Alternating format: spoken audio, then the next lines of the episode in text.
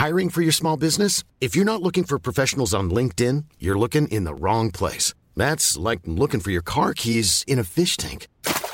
LinkedIn helps you hire professionals you can't find anywhere else, even those who aren't actively searching for a new job but might be open to the perfect role. In a given month, over 70% of LinkedIn users don't even visit other leading job sites. So start looking in the right place. With LinkedIn, you can hire professionals like a professional. Post your free job on linkedin.com slash people today. Heraldo Radio. La HCL se comparte, se ve y ahora también se escucha.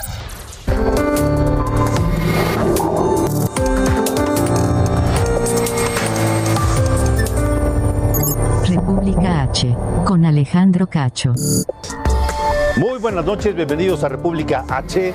En este jueves 19 de agosto de 2021, yo soy Alejandro Cacho, le saludo y le agradezco que nos acompañe y le invito a que se quede con nosotros hasta las 9, eh, una hora completa de información para hablar de lo que realmente ocurre en el país. Hay muchas cosas muy interesantes de distintos ámbitos, así que no se despegue de la señal de Heraldo Media Group en toda la República Mexicana y también en el sur de los Estados Unidos.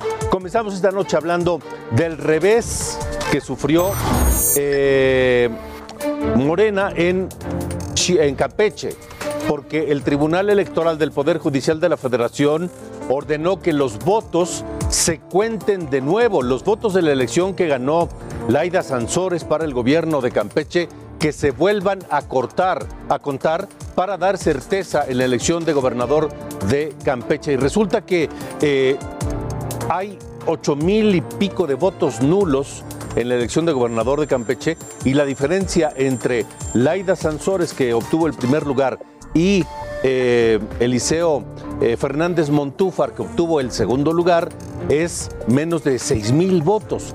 Y la ley dice que cuando hay más votos nulos que la diferencia entre el ganador y el segundo lugar, la elección puede eh, volverse a contar los votos y entonces entran, se aceptan las impugnaciones. Es el caso de la elección de Campeche.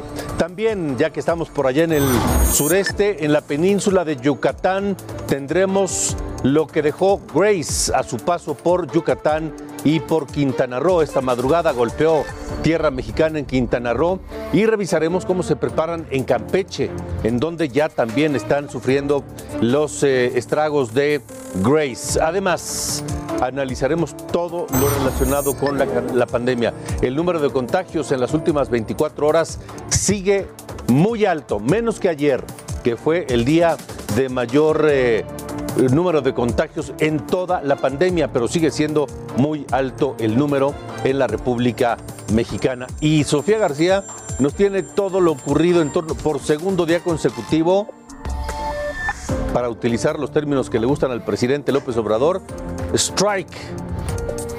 Segundo strike para el presidente en la Comisión Permanente, Sofía García.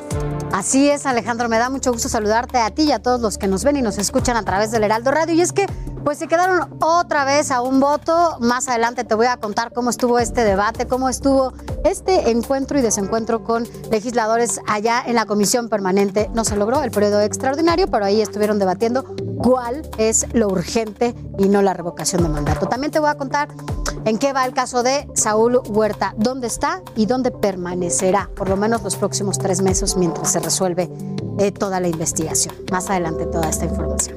Muy bien, correcto, gracias, gracias Sofía. Por lo pronto comenzamos con lo último.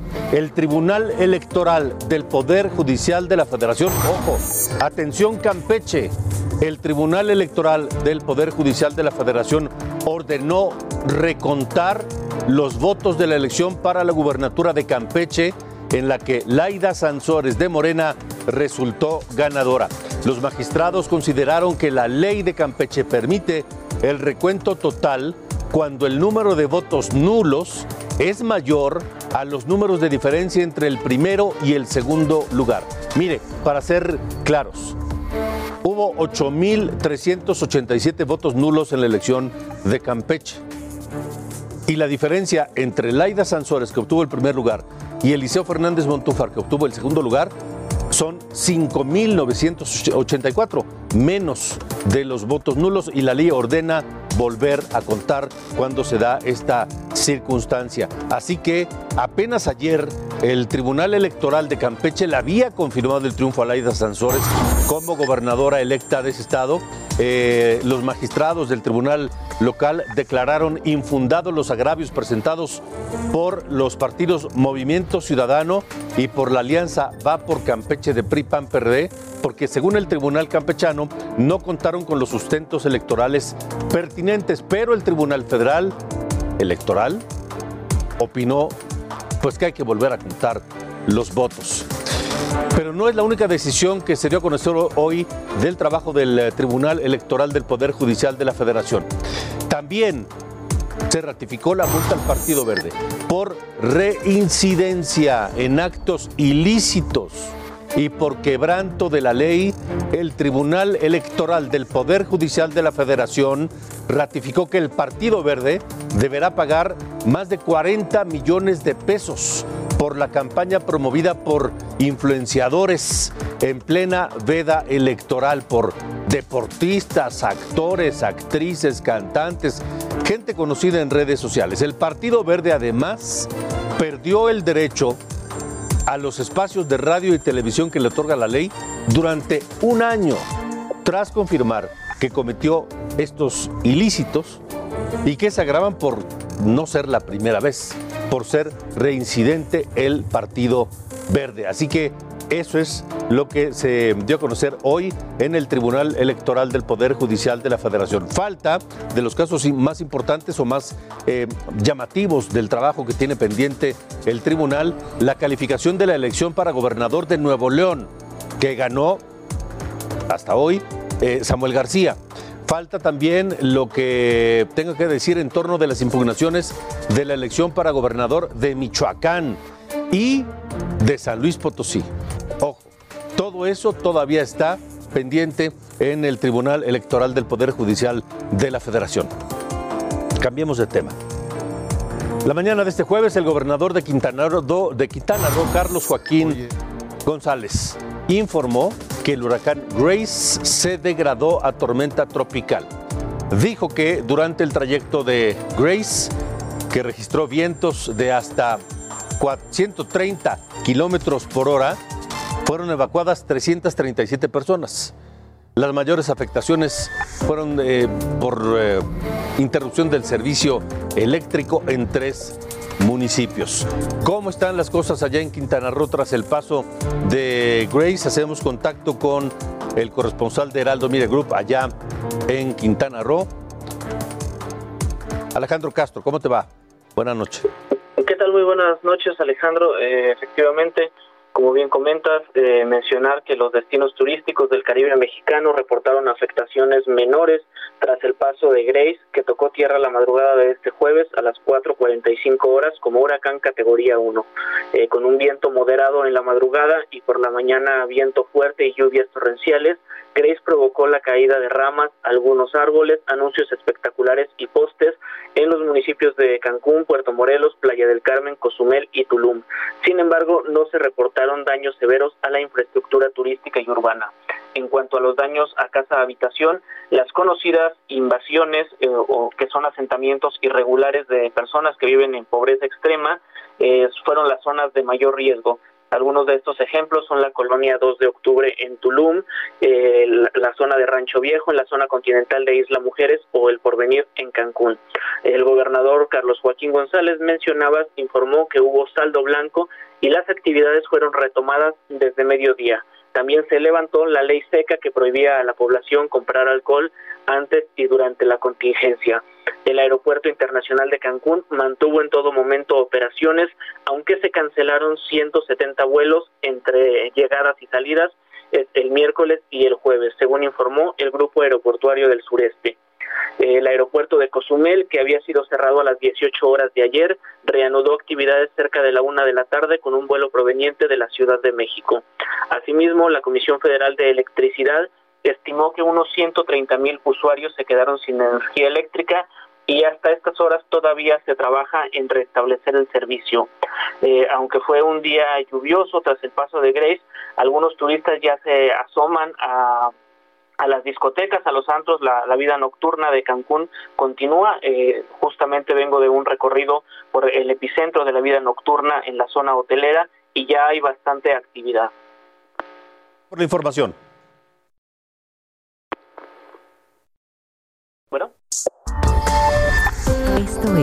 República H. El gobernador de Quintana Roo, el eh, gobernador Carlos Joaquín eh, González, a quien agradezco que nos acompañe en República H, porque el susto ya pasó, gobernador. Gracias por estar con nosotros. Buenas noches. ¿Qué tal, Alejandro? ¿Cómo estás? Buenas noches. Sí, eh, ya salió de, del territorio de Quintana Roo. Bueno, de hecho está ya en el Golfo de México. Eh, llegó ayer a las 4.40 de la mañana la tormenta tropical, bueno, huracán Grace. Llegó ya como huracán a las costas de Quintana Roo, ligeramente al sur de Tulum, una zona que se llama Bocapaila, al norte de Bocapaila. Entró por ahí, cruzó parte del municipio de Tulum, después se metió al municipio de Felipe Carrillo Puerto, en una zona a la que le llaman los Chunes, porque el nombre de los poblados tiene la palabra Chun, Chumpón, Chunya, y se metió en esa zona. Eh, hasta el territorio de Yucatán, donde salió alrededor de las 9.30 de la mañana, ya como tormenta tropical, es decir, durante el paso por el estado de Quintana Roo, fue perdiendo fuerza y se convirtió después ya en tormenta tropical. ¿El saldo es eh, blanco, gobernador? Sí, afortunadamente sí, eh, Alejandro, hemos estado eh, todo el día revisando todos los datos de los diversos municipios. Eh, el, impacto de huracán se da en 70 kilómetros, 35 arriba y 35 abajo del centro del huracán.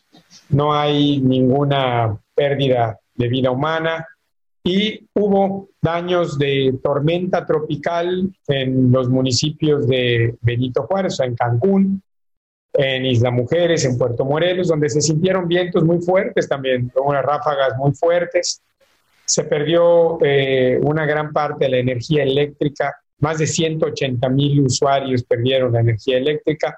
Ha estado la Comisión Federal de Electricidad restableciendo el servicio. Han avanzado en más de la mitad de ya de estos usuarios en lo que va del día. Eh, más de 1.280 trabajadores de la CFE están restableciendo la energía eléctrica. Eh, caídas de árboles, caídas de postes, de algunos alambres, se cayeron algunos anuncios espectaculares, se perdieron algunos techos, particularmente de láminas. Eh, eh, en todos los casos eh, se ha estado trabajando ya en la limpieza, el restablecimiento de esos techos y recorridos que hemos venido haciendo a lo largo de todos estos municipios para conocer la situación que se daba. En materia turística, la parte tal vez más complicada era la zona hotelera de Tulum, que tuvo que ser evacuada la noche de anoche por la entrada del huracán y, por la infraestructura que ahí se tiene.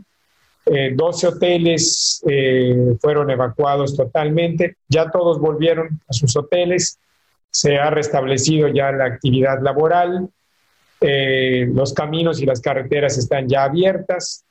Sí, un saldo blanco podemos hablar para Quintana Roo. Entonces fueron daños, eh, por fortuna, solo materiales y tampoco fueron muy importantes, por lo que entiendo. ¿Es, así? Así es. Eh, eh, todavía estamos esperando la parte agrícola en la zona ahí de los Chunes, donde puede o pudo haber habido inundaciones. Todavía esperamos la llegada de agua que vendrá desde Campeche, que seguramente generará problema en esa parte agrícola, que tal vez sea la parte de mayores pérdidas que pueda darse.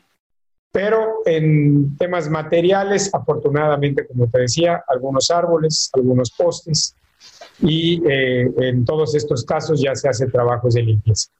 Entonces, la actividad turística, supongo yo, para este fin de semana probablemente ya esté restablecida. Sí, eh, de hecho, el aeropuerto de Cancún no cerró operaciones, se mantuvo abierto, las aerolíneas decidieron no volar y a partir de las 11 de la mañana del día de hoy ya empezaron a, llegar los vuelos de nuevo. Hubo 130 vuelos cancelados entre anoche y hoy y se han restablecido ya de manera normal. También el aeropuerto de Cozumel ha abierto ya operaciones. Eh, eh, empiezan a llegar cruceros el día de mañana a Cozumel, aunque todavía no está abierta la navegación menor. los cruces de Playa del Carmen a Cozumel todavía no se restablecen Todavía hay olas altas, hay marejadas, seguramente durante el día de mañana ocurrirá eso. Entiendo que eh, Cozumel precisamente fue paso del, huracán, también sin reportes eh, de daños mayores. El cuadrante que más fuerza de viento y agua tenía era el del noreste y es exactamente el que pasaba sobre Cozumel, Playa del Carmen, toda la parte sur de la Riviera Maya, donde afortunadamente no, no hay eh, ninguna pérdida que lamentar. Qué bueno, gobernador.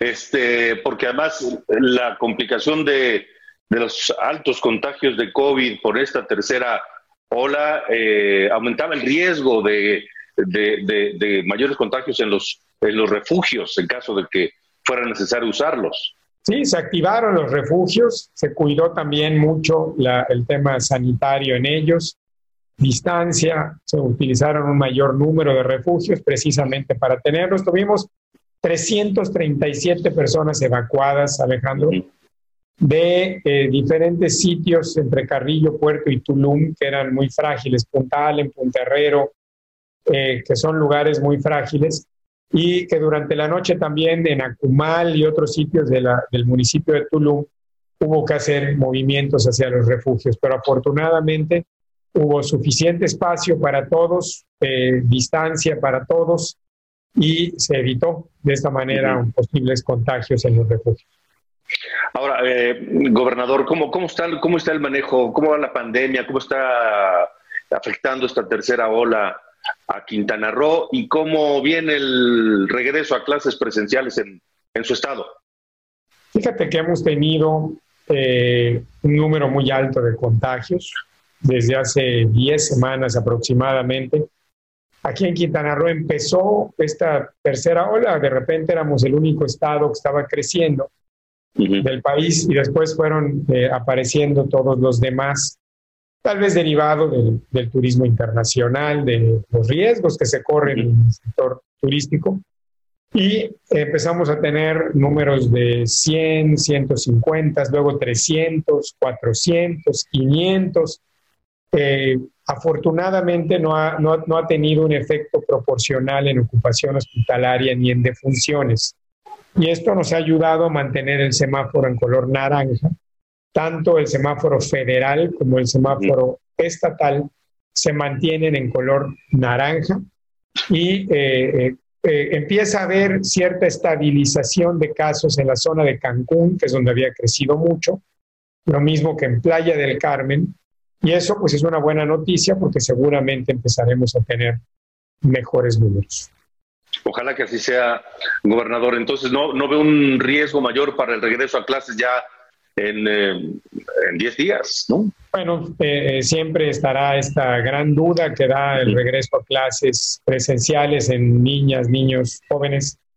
En el caso de Quintana Roo, hemos eh, pedido a todas las escuelas generar protocolos de atención, tal como se hizo en los hoteles, de la forma en la que cada una de las escuelas tendría que atender a los niños en, cada uno de estos lugares. Se están revisando en la Secretaría de Educación del Estado y en base a eso y en base a la revisión y limpieza que se está haciendo de las escuelas y de su infraestructura, entonces esas escuelas que hayan presentado protocolos y su infraestructura esté correcta, tendrán la posibilidad de que eh, haya actividades presenciales que por supuesto serán voluntarias, por lo menos en la primera parte de estas actividades a partir del 30 de agosto. Económicamente, ¿cómo va la recuperación de Quintana Roo, que fue uno de los estados más golpeados por esta pandemia el año pasado porque se desplomó el turismo, gobernador? Sí, eh, de, repente, de un día para otro, teníamos 97% de hoteles cerrados, más de 17 millones de asientos de avión cancelados. eh, se cerraron todos los cruceros, no, no, teníamos llegada de barcos, que hay que pensarle que teníamos 5 millones de, cruceristas al año, y esto pues provocó la pérdida de más de 100 mil empleos, que significa el, el 20% de la planta laboral del Estado y eh, casi el 90% de eh, disminución de recursos, que aunque no perdieron sus empleos, no obtuvieron los mismos montos salariales para poder mantenerse porque no había ingresos en las empresas. Esto generó un impacto muy fuerte en materia económica. A partir del primero de junio del año pasado se reabrieron, empezaron a reabrirse los, los hoteles, empezó a funcionar bien. Hoy estamos en números importantes, más de 60% de ocupación hotelera.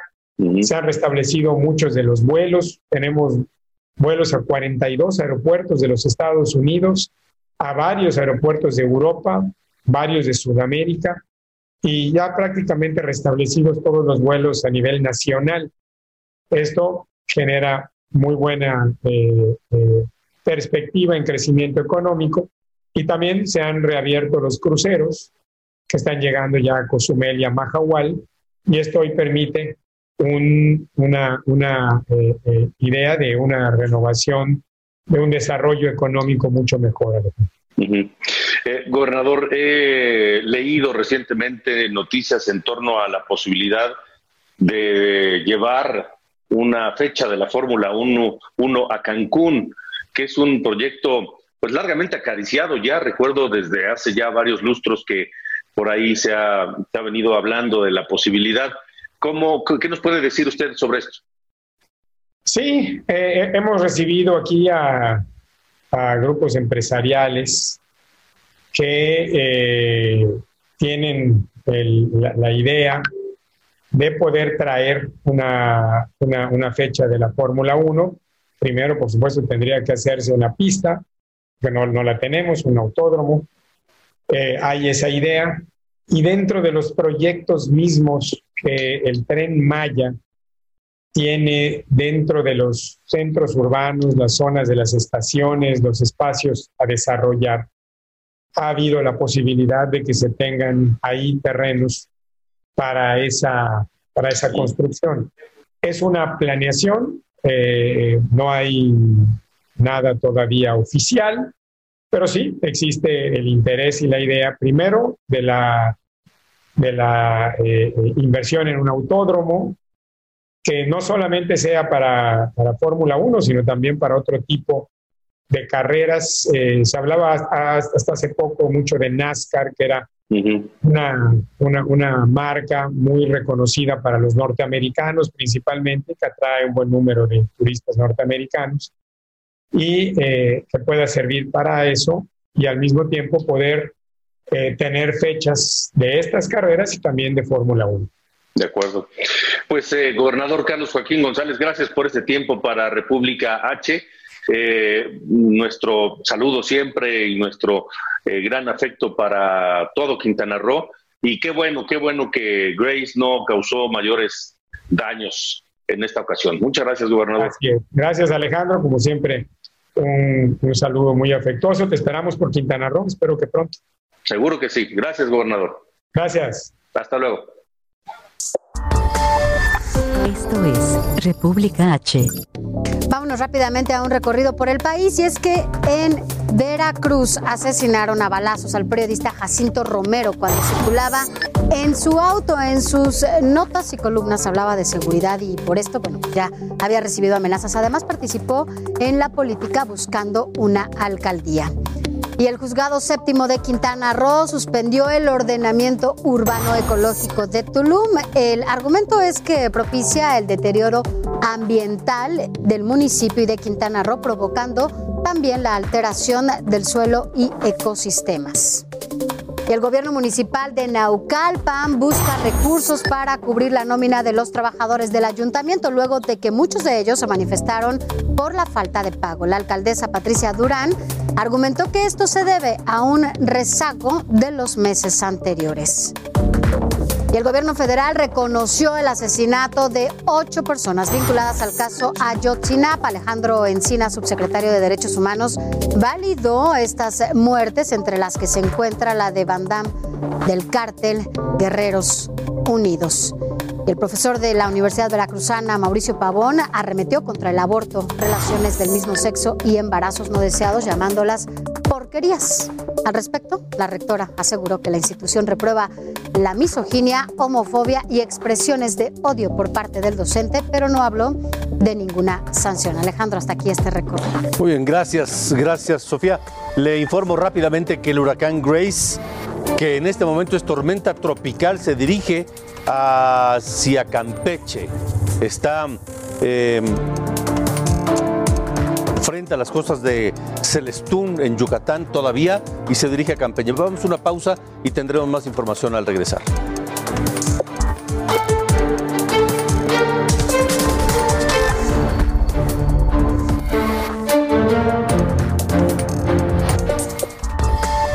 Continuamos. República H.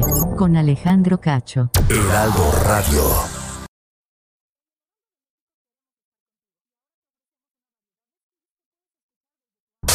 Heraldo Radio. Regresamos. República H. Con Alejandro Cacho. Gracias por continuar con nosotros y gracias al presidente municipal de Cozumel, Pedro Oscar Joaquín del Buey, que está con nosotros. Presidente, gracias por eh, tomar la llamada de República H. Eh, gracias a ti, Alejandro. Un placer poder saludarte desde aquí, desde la isla de Cozumel. Ese, ese hermoso lugar del Caribe. Bueno, ¿cómo les fue con, con Grace? Afortunadamente parece que no, no muy mal. Efectivamente, un, un huracán eh, bastante moderado en, en los daños que ha ocasionado aquí en la isla.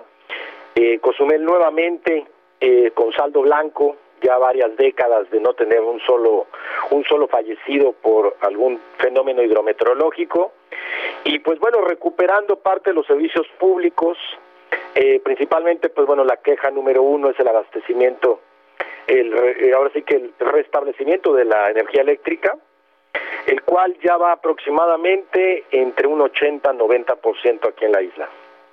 De acuerdo, ¿cuándo van a estar eh, al 100% de nuevo con la actividad turística una vez que se, pues, ahora sí que se limpie todo el, el tiradero que dejó Grace? Así es, pues mira, estamos muy contentos que el día de hoy pudimos recibir en el aeropuerto de la isla Ajá. ya dos vuelos, uno de la Ciudad de México y otro de Houston, y tenemos ya confirmados los vuelos eh, del día de mañana que estaban programados desde hace ya meses. Ujú. También eh, las buenas noticias es que tuvimos cancelación de cruceros el día de hoy y el día de ayer, pero para el día de mañana tenemos el arribo de dos cruceros a la isla. Y pues bueno, lo que nos queda pendiente hasta estos momentos, no tenemos todavía noticias, es eh, pues la reapertura de nuestra conexión con Playa del Carmen. Eh, las condiciones eh, marítimas todavía no han eh, pues determinado que las autoridades portuarias eh, pues den la luz verde para que esto se restablezca. De acuerdo, pero entonces fuera de esa conexión eh, vía ferry con, eh, con, con- con Playa del Carmen, lo demás está normalizándose en Cozumel. Así es, yendo viento en popa, gracias a Dios. Eh, y pues bueno, nosotros creemos que ya los servicios públicos podrán estar al 100% como a esta hora el día de mañana. De acuerdo. Pues eh, qué bueno, qué buena noticia que, que solo quedó, pues ahora sí que en, tiradero y ya nada más saldo blanco y daños eh, materiales no muy importantes. Presidente Pedro Oscar Joaquín del Buey, gracias por haber estado con nosotros. Gracias a ti Alejandro y un saludo a todo el auditorio. Igualmente, gracias. Y en Yucatán, le decía que Grace impactó Yucatán. Se encuentra en estos momentos este huracán ya eh, tomando eh, fuerza. Está en tormenta tropical, pero se calcula que se intensifique y nuevamente se convierta en huracán. Está a 65 kilómetros al oeste-suroeste de Celestún, Yucatán, y a 105 kilómetros al nor-noroeste de Campeche. Herbert Escalante, tú tienes información en Yucatán. Todavía no se libran de, Grace. Hola, buenas noches, Alejandro. Sí, te comento, aunque la tormenta tropical no impactó a Mérida directamente, los vientos de 95 kilómetros por hora derribaron decenas de árboles en diferentes puntos de la ciudad además de que la gran mayoría de las colonias se quedaron sin energía eléctrica, de continuamos sin luz. Bueno, de acuerdo con reportes ciudadanos, las ráfagas de ese ciclón tropical tiraron árboles de diversos tamaños en avenidas como prolongación de anillo periférico. La Secretaría de Ciudad Pública durante todo el día informó que sus agentes realizaron labores para retirar los obstáculos que impiden el tránsito y la fluidez vial tanto en la capital yucateca como en las carreteras del interior del estado. La ciudadanía también reporta caídas de, eh, de semáforos, señalizaciones y postes, mientras que la Comisión Federal de Electricidad informó en su último reporte que más de 158 mil usuarios se habían quedado sin energía eléctrica en Yucatán. De igual forma, el servicio de Internet y de telefonía prácticamente es intermitente, lo que dificulta la comunicación de la población. Eh, la tormenta tropical Grace está por el poniente, aunque bueno, tenemos problemas con la comunicación, es, natural que se, que se interrumpan las comunicaciones en estas condiciones climáticas eh, que vive el estado de Yucatán y la península de Yucatán. Pero ahora Grace se aproxima a Campeche, donde ya comienzan a sentirse los estragos, así que vamos precisamente a, Campeche, cómo se preparan para eh, recibirlo allá, cuál es la situación en Campeche. Vamos contigo con eh, la información, Guillermo. Officer, buenas noches. Muy buenas noches, Alejandro. Te saludo con gusto desde la ciudad y puerto de Campeche en una tensa calma que se ha extendido durante toda la tarde de este eh, jueves, Alejandro, ya que eh, los efectos de Grace se han sentido apenas por dos lluvias bastante copiosas que se han presentado en la capital del estado, así también como en los municipios del norte de la entidad. Déjame comentarte que hasta hace un par de horas el, la Secretaría de Protección Civil del estado de Campeche informó que este fenómeno natural, la tormenta tropical Grace, ya se encontraba prácticamente fuera de territorio campechano, ya atravesando la eh, península de Yucatán y entrando al Golfo de México, donde se espera que recupere intensidad y entonces sí se enfile hacia el centro del país. Es el reporte que tenemos desde Campeche. Hasta el momento se han registrado algunas rachas cercanas a los 100 kilómetros por hora aquí en la ciudad de Campeche y no ha causado afectaciones de mayor cuantía en esta ciudad capital. De acuerdo, Guillermo, gracias por la información. Saludos a Campeche. Seguiremos informando, Alejandro. Saludos. Gracias, Guillermo, oficial allá en Campeche. Esta noche vamos a cambiar de tema porque el COVID no nos deja. Esta noche México rebasa los 20 mil contagios. Sara, ¿cuántos contagios en las últimas 24 horas? De acuerdo con la Secretaría de Salud, en las últimas 24 horas, se registraron 23.006 nuevos contagios de coronavirus en México. 23.006 contagios. No son los casi 29.000 de ayer, pero siguen siendo muchísimos. En Nuevo León las autoridades dieron a conocer que suman 12.039 defunciones a causa del COVID en todo lo que va de la pandemia.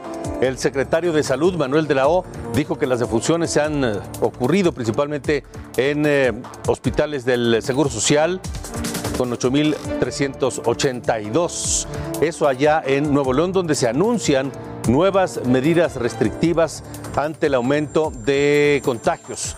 Este jueves partió de Monterrey la segunda caravana conformada por 40 autobuses y 700 trabajadores para ser vacunados en la frontera con Laredo, Texas. Es la segunda caravana, por segundo día consecutivo se lleva a cabo esta, esta, esta caravana por la vacunación. La Secretaría de Salud de Puebla informó que la Federación se comprometió a enviar 500 mil, medio millón de vacunas a Puebla, aunque no se dijo cuándo llegarán porque ya no hay vacunas en Puebla. Esperemos que lleguen en las próximas horas en Tamaulipas. La tercera ola de contagios por COVID mantiene saturados nueve hospitales públicos, de los que cuatro se ubican en la región sur del Tamaulipas, donde ayer se alcanzó el pico más alto de la pandemia.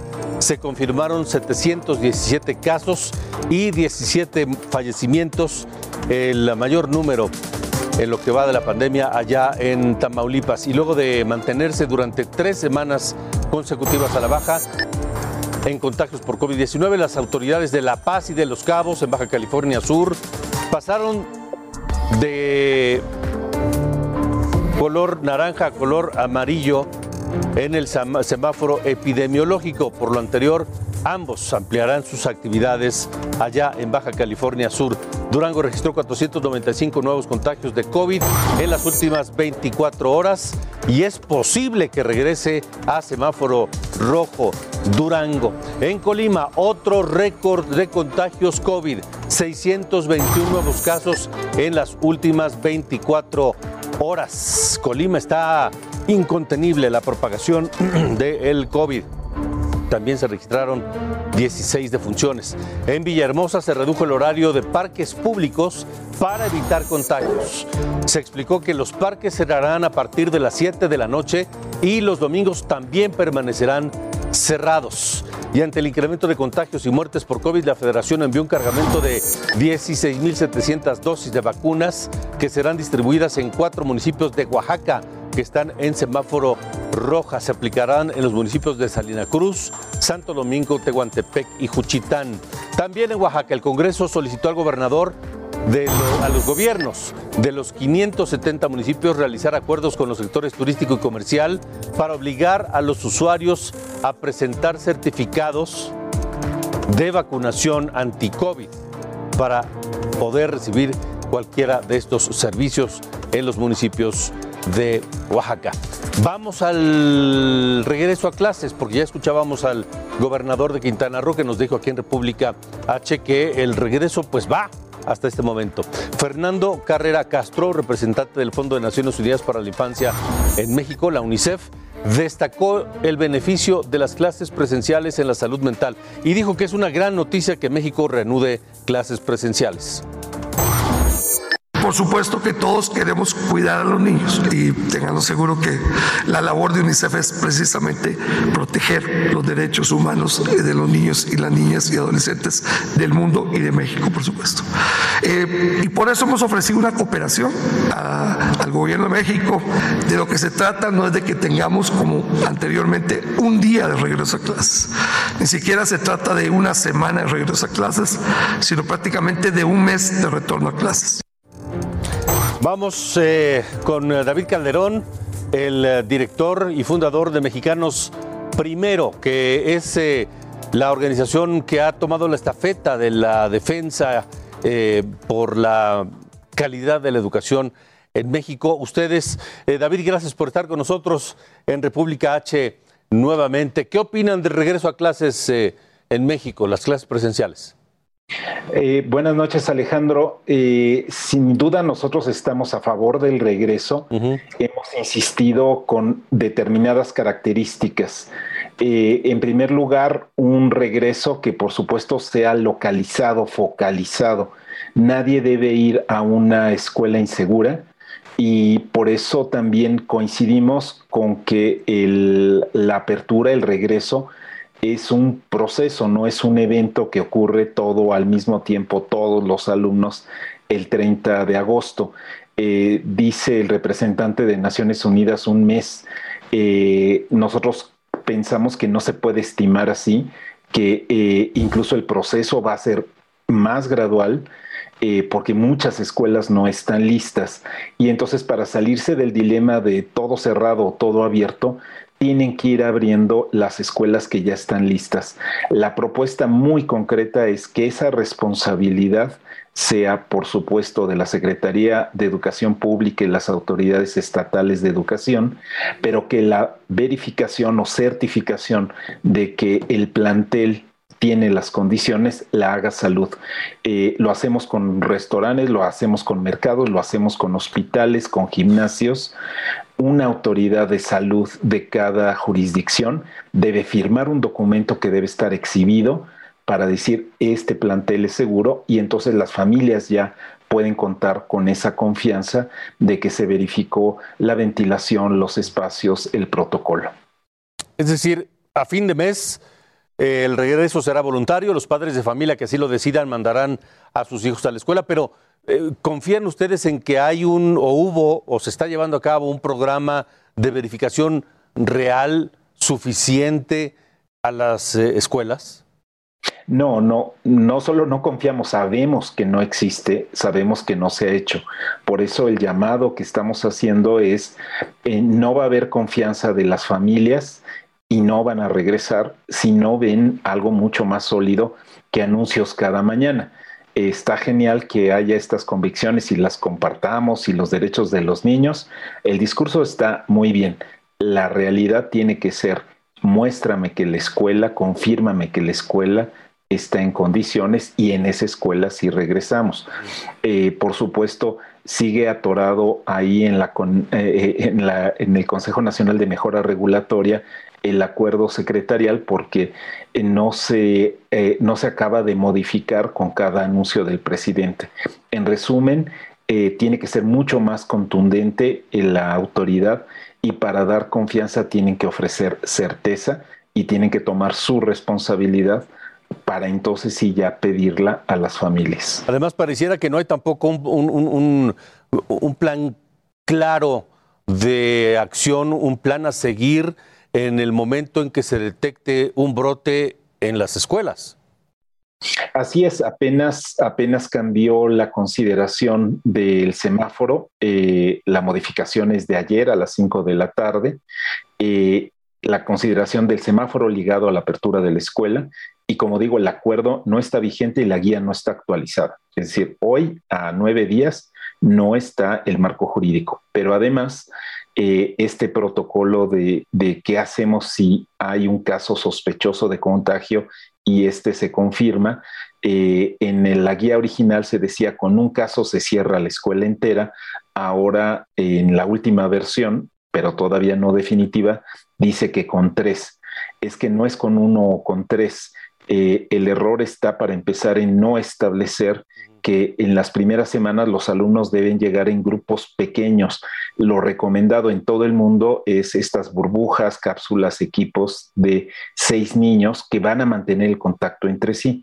Y entonces no solo se facilita el control epidemiológico, sino en el lamentable caso de que hubiera algún contagio, se concreta en detener a esos seis y su maestro y no cerrar todo el plantel, de manera que sí, eh, no están actualizados los protocolos ni corresponden a la realidad de México. David, eh, ¿ustedes han participado en, el, en la planeación de este regreso a clases o simplemente no?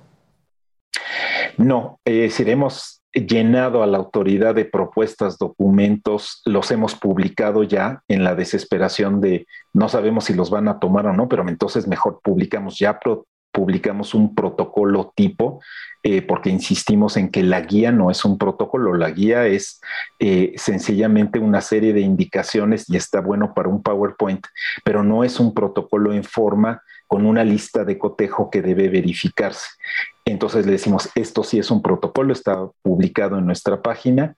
Eh, hemos también puesto a disposición gratuito un trabajo muy sólido sobre rutas socioemocionales, es decir, el trabajo de todo el ciclo escolar y no solo de unas semanas de los maestros para identificar y canalizar casos complicados eh, de dificultades en términos de depresión, de eh, manejo de conducta, de eh, situaciones en las que identifiquen maltrato eh, y este sentido de propósito para todo el grupo. Entonces, digamos, no, no sinceramente podemos decir, por nosotros no ha quedado. Tenemos buena relación y articulación con Jalisco, como hoy estuvimos presentes en un evento para definir el regreso. Entonces, sí nos sentimos, digamos, parte de la construcción en Sinaloa, en Jalisco, en Yucatán, no así con la Secretaría de Educación Pública Nacional, en donde de repente pues hay escucha cortés, pero no pasa a, mayores, digamos, no se concreta. Eh, David Calderón, presidente ejecutivo y fundador de Mexicanos Primero. Por último, ¿alguna posición, comentario sobre la carta responsiva que, que existe pero no existe y que que circuló y que emitió la Secretaría de Educación Pública, pero que luego resulta que ellos mismos dicen que nadie la vio y que era falsa? No, por supuesto, es eh, hay que honrar la verdad en una sociedad democrática. Entonces, no, claro que hicieron la carta y claro que la publicaron y claro que incluso ya se empezaba a distribuir. Eh, fue un error, nosotros también eh, estuvimos en contra de esa redacción. El sencillamente decir no hay carta tampoco es buena idea. Sí tiene que haber una carta, pero para que sea auténtica corresponsabilidad tiene que haberla de los dos lados. Del lado de la familia tiene que haber el compromiso y firmado de nos estamos cuidando, te aviso si hay un contagio, te aviso si en la familia estamos detectando una situación y no enviamos a la chica o al chico si hay alguno de los síntomas. Del otro lado, tiene que estar firmado el compromiso por el director o alguna autoridad diciendo el plantel de tu hijo es seguro en estos términos de infraestructura, están todos los materiales y además el Estado mexicano se compromete a que habrá atención inmediata y gratuita para cualquier caso de contagio. Y entonces sí ya es de corresponsabilidad cuando entramos a un restaurante en la Ciudad de México, tenemos que llenar el registro para identificar quiénes estuvieron en qué momento. Eh, entonces, esa secuencia de identificar quién llega y cómo se va, eso se puede hacer con SMS, con mensajes muy baratos y muy sencillos, eh, pero la, la carta de mutuo compromiso nos parece que tiene que redactarse. Sencillamente decir lleguen como quieran y cuando quieran tampoco es opción. David Calderón, gracias por haber estado con nosotros nuevamente. Muchas gracias, Alejandro. Seguimos al habla. Hasta luego. David Calderón, el presidente ejecutivo y fundador de Mexicanos Primero. Vamos con Sofía García. Esto es República H. Gracias Alejandro. Bueno, pues ya lo adelantábamos al inicio de este espacio. Finalmente no habrá periodo extraordinario para discutir y votar la reforma de la revocación de mandato. Y pues de los 37 integrantes de la comisión permanente, 24 votaron a favor del periodo y 13 en contra. Así que de nuevo estuvieron a punto, solo a un voto. Y todos los partidos de oposición se pronunciaron a favor de la revocación de mandato, eso sí, pero reiteraron la necesidad de llevar a cabo esto con responsabilidad y no a bote pronto para repetir para no repetir la historia que se vivió con la consulta ciudadana en la que hubo poca participación y no la que se esperaba. Y bueno, por su parte, Dante Delgado, quien estuvo ahí en esa sesión, coordinador de Movimiento Ciudadano en el Senado, hizo dos exigencias. Una al presidente de la República para que cumpla con el juramento de respetar y hacer respetar la Constitución y por tanto, pues que respete así a los poderes de la Unión. Y también exigió al INE que no intervenga y se abstenga de pronunciarse antes que el legislativo. Escuchemos a Dante Delgado. Desde Movimiento Ciudadano, exigiendo al Instituto Nacional Electoral que no intervenga en facultades legislativas, que respete la decisión del Poder Legislativo para emitir la ley y se abstenga de pronunciarse antes de que lo hagamos nosotros. Basta ya que el Instituto Nacional Electoral quiera tener funciones legislativas y además adopte actitudes de arrogancia y confrontación. Bueno, esto fue porque ayer justamente Lorenzo Córdoba, presidente consejero, anunció que el INE ya espera aprobar los lineamientos para la revocación de mandato durante la sesión del próximo 27 de agosto en el Consejo con el fin de otorgar certeza a este ejercicio impulsado por la presidencia de la República. Bueno, por su parte, la senadora panista Xochil Gálvez les pidió al bloque de legisladores de Morena y aliados que no se confundan, que el país está en medio de una pandemia y que hay otras prioridades. Escuchemos a Xochil Gálvez se equivoquen. Lo que el pueblo quiere son medicinas, empleos, vacunas para los jóvenes de 12 a 17 años, seguridad. Eso es lo que este gobierno ha sido incapaz de hacer. Eso es lo que tendríamos que estar debatiendo en este momento. Ayer, que fue el día de más contagios y cerca de 900 muertos. Eso estará sobre su conciencia y sobre su incapacidad como gobierno para tener cerca de 400 mil personas fallecidas. Ojalá hubieran convocado un periodo extraordinario para debatir esos temas, pero esos no los quieren debatir porque no les interesan. Y por su parte, la diputada priista Dulce María Sauri propuso que desde el proyecto del presupuesto 2022 la Secretaría de Hacienda ya debería de estar contemplando los recursos para, para asignar al INE todo lo que incluye la elaboración de la revocación en caso de que se lleve a cabo. Escuchemos a Dulce María Sauri. Si procede la revocación para 2022, se requiere una previsión presupuestal y el Instituto Nacional Electoral tiene que presentarla para que forme parte del proyecto de presupuesto que el Ejecutivo Federal presentará a la Cámara de Diputados el 8 de septiembre. Así la sesión y bueno, concluyó después de tres horas de estar debatiendo y dos horas de retraso allá en el Senado de la República. Rápidamente, información de última hora. Alejandro, que da a conocer la Sala Superior del Tribunal Electoral del Poder Judicial de la Federación, ya quitó a Mauricio Toledo su diputación. Así que, aunque él hubiera querido regresar a que le, a que le dieran el fuero, pues ya no, porque ya va a entrar su, su suplente. Así es que por ahí se hablaba que podía regresar así a hurtadillas de puntitas así es. a protestar nuevamente porque se reeligió como diputado y obtener fuero otra vez, pero ya nada. Ya no, ya está anulada su diputación, ya entra su suplente. Digo, bueno, suerte. a la altura del tribunal, ¿no? Claro. Lejos de lo que hicieron los que lo encubrieron ahí en... Y lo postularon. En la, en la, Cámara. Así es. Muy bien. Gracias, Sofía. Gracias a usted también por habernos acompañado en República H. Recuerde que mañana lo esperamos aquí a las 8 de la noche, que nos puede ver por YouTube, nos puede ver eh, y escuchar también el podcast de República H en todas las plataformas. Yo soy Alejandro Cacho, gracias y hasta la próxima.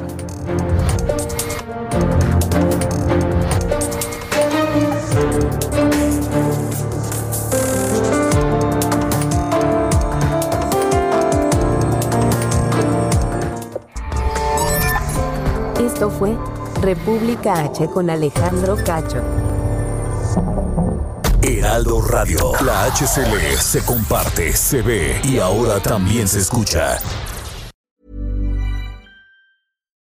When you make decisions for your company, you look for the no-brainers. If you have a lot of mailing to do, stamps.com is the ultimate no-brainer. Use the Stamps.com mobile app to mail everything you need to keep your business running with up to 89% off USPS and UPS. Make the same no brainer decision as over 1 million other businesses with Stamps.com. Use code PROGRAM for a special offer. That's Stamps.com code PROGRAM.